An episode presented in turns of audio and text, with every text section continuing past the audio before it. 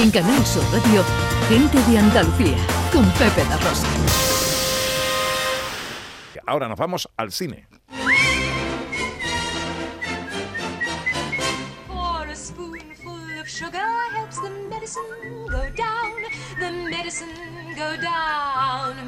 Con José Luis Ordóñez, actualidad del mundo del cine que tenemos por ahí, director. Bueno, pues tenemos ya las nominaciones a los premios Oscar de Hollywood de este año, eh, la gala número 95 que tendrá lugar el 12 de marzo y presentará de nuevo Jimmy Kimmel.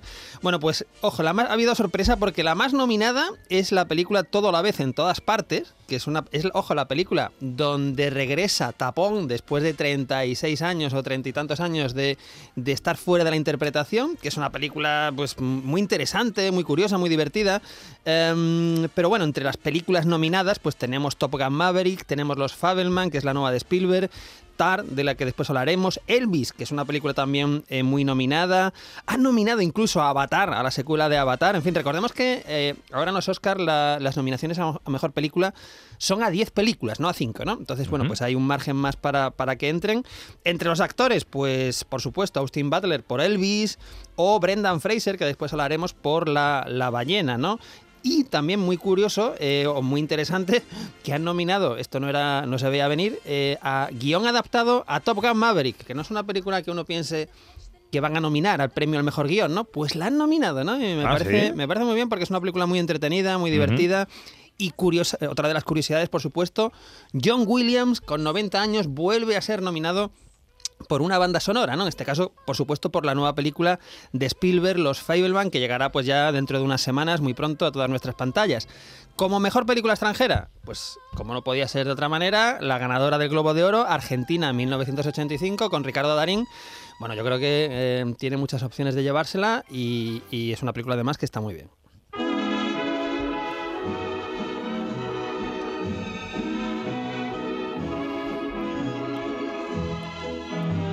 ¿Y por qué escuchamos esta bella copla? Pues porque es una bella copla que aparece en una gran película de Manuel Summers en Del Rosa al Amarillo, que fue su primera película, y esto viene a cuento de que esta semana se ha empezado a rodar en Sevilla el documental Summers, El Rebelde, que dirige Miguel Olid, y que es un documental, bueno, pues que va a hablar de la obra cinematográfica de Manuel Summers, que Manuel Summers es un director, recordemos, andaluz, eh, que se tiende a asociar por, o por lo menos yo lo entiendo a asociar por, por las últimas películas que hace en los años 80, que son las películas de cámara oculta o las películas de los hombres G. Todo el mundo es bueno. Todo el mundo es bueno, todo el mundo es mejor y todo el mundo es demasiado, creo que era la trilogía. Eh, y después las- acaba con las películas de los hombres G. Pero lo cierto es que si uno revisa las películas que hace en el arranque de los 60, pues tenemos grandes películas del cine español, porque Del Rosa Amarillo, su primera película gana en el Festival de San Sebastián. La segunda película, La Niña de Luto, con Alfredo Landa, va al Festival de Cannes. La tercera película, El juego de la oca, es una película eh, maravillosa que escribe junto a Pilar Miró y es fantástica. Y eso lo remata con un documental devastador que es Juguetes Rotos, donde mm, se dedica a rescatar a figuras de los años 20, 30 y 40, pero figuras del fútbol, del boxeo, de los toros que están completamente olvidadas y en algún caso en la miseria, ¿no? Y es un documental eh, extraordinario pero demoledor, ¿no? Entonces, la carrera de Manuel Summers en los 60 es maravillosa, en los 70 es algo más irregular, pero tiene su mayor éxito comercial, que es Adiós Cigüeña Dios, que, que tuvo, ojo, 3 millones y medio de personas que fueron a verlo al cine, ¿no? Ujú. Una cosa espectacular. Entonces está muy bien eh, que se recupere Una o película que... tremenda, ¿eh? Adiós, Hombre, adiós. ya digo, es que es un, un año en cartel. Un año en cartel. O sea, una película que se estrena y durante un año está en los cines y son 3 millones y medio de personas que, va- que van a verla.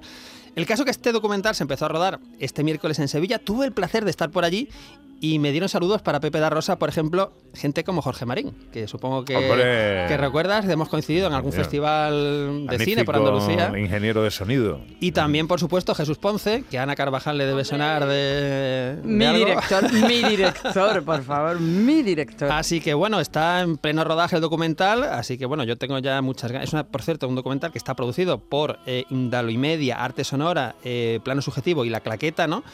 Y, y bueno, pues yo espero que tengo muchas ganas de, de que se acabe de rodar, de que se monte y de que se estrene, ¿no? Tiene muy, muy buena pinta. Vamos con los estrenos.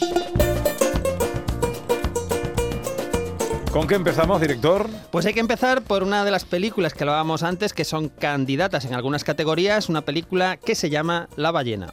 Sé que estas normas pueden parecer restrictivas, pero recordad que el objetivo de este curso es que aprendáis a redactar con claridad y convicción. Y recordad, pensad en la veracidad de vuestros argumentos. Eres una persona maravillosa, Ellie. No podría soñar con una hija mejor que tú. ¿Qué? ¿Ahora vas a hacer de padre? ¿Quién iba a querer que yo formara parte de su vida? ¿Y qué pasa aquí?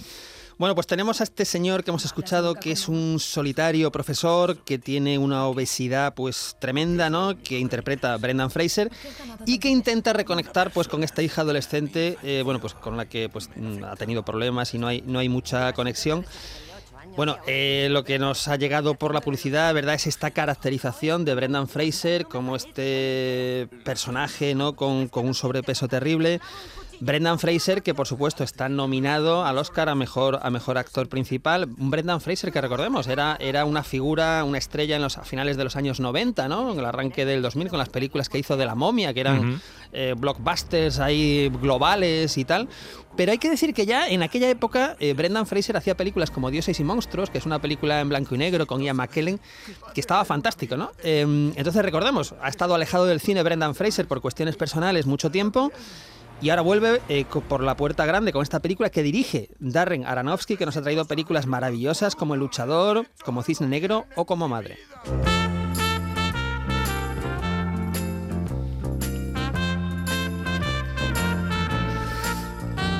Más estrenos, eh, drama norteamericano, nos llega. Otra película candidata a los premios con varias candidaturas. Es una película que se llama Tar.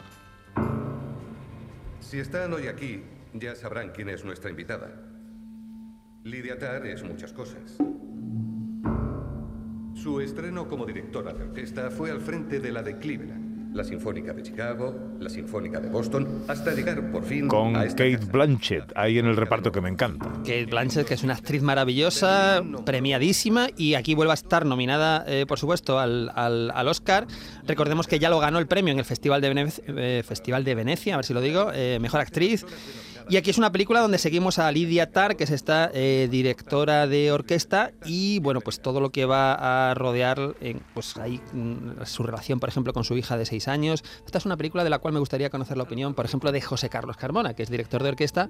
Y, Ya la ha publicado Ah, en ya la ha publicado en en Facebook. Facebook. Y a ver Está la- publicada su ah, muy bien, muy bien, pues la, la- la buscaré después con interés. Está protagonizada por Kate Blanchett y está dirigida por Todd Field, que es, ojo, este señor dirigió hace muchos, hace 10 años, 15 años, una película maravillosa que era Juegos Secretos con, con Patrick Wilson y creo que era Kate Winslet. Y entonces creo que es un director eh, extraordinario, tiene muy pocas películas, pero ojo, era también actor.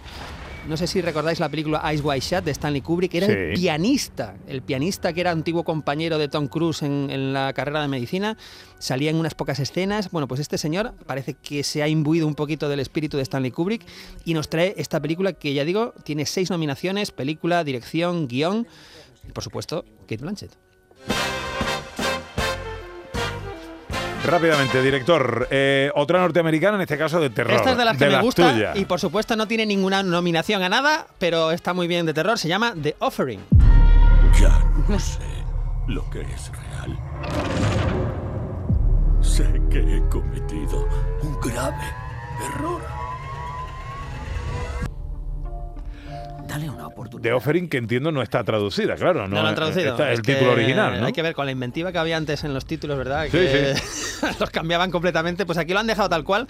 Os leo simplemente la sinopsis. Desesperado por pagar sus deudas, un hombre intenta secretamente manipular a su padre para que venda su funeraria. Sin embargo, desatará a un espíritu maligno que tiene la mirada puesta en su esposa embarazada. Wow. Esto no es para todos los públicos, pero a los que nos gusta el terror, pues igual podemos pasar un buen mal rato en los cines. The Offering significa sacrificio, como un sacrificio Ah, que sacrificio. hace a un dios.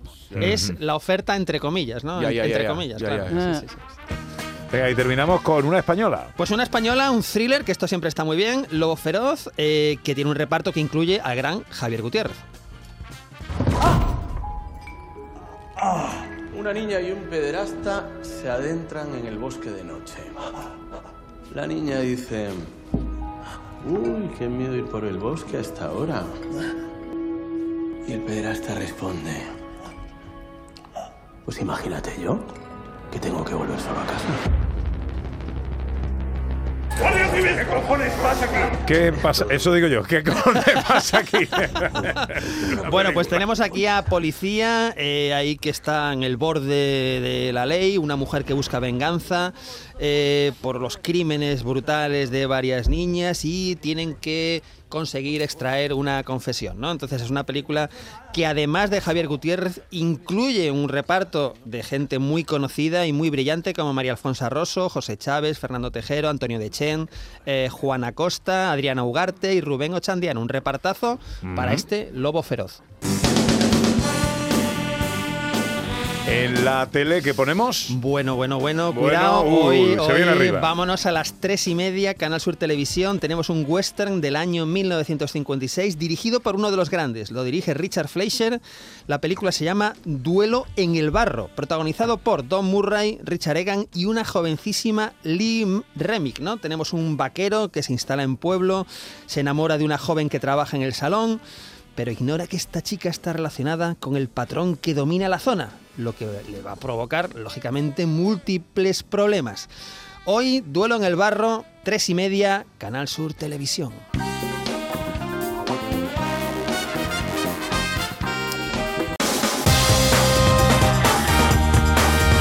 En Canal Sur Radio, gente de Andalucía, con Pepe La Rosa.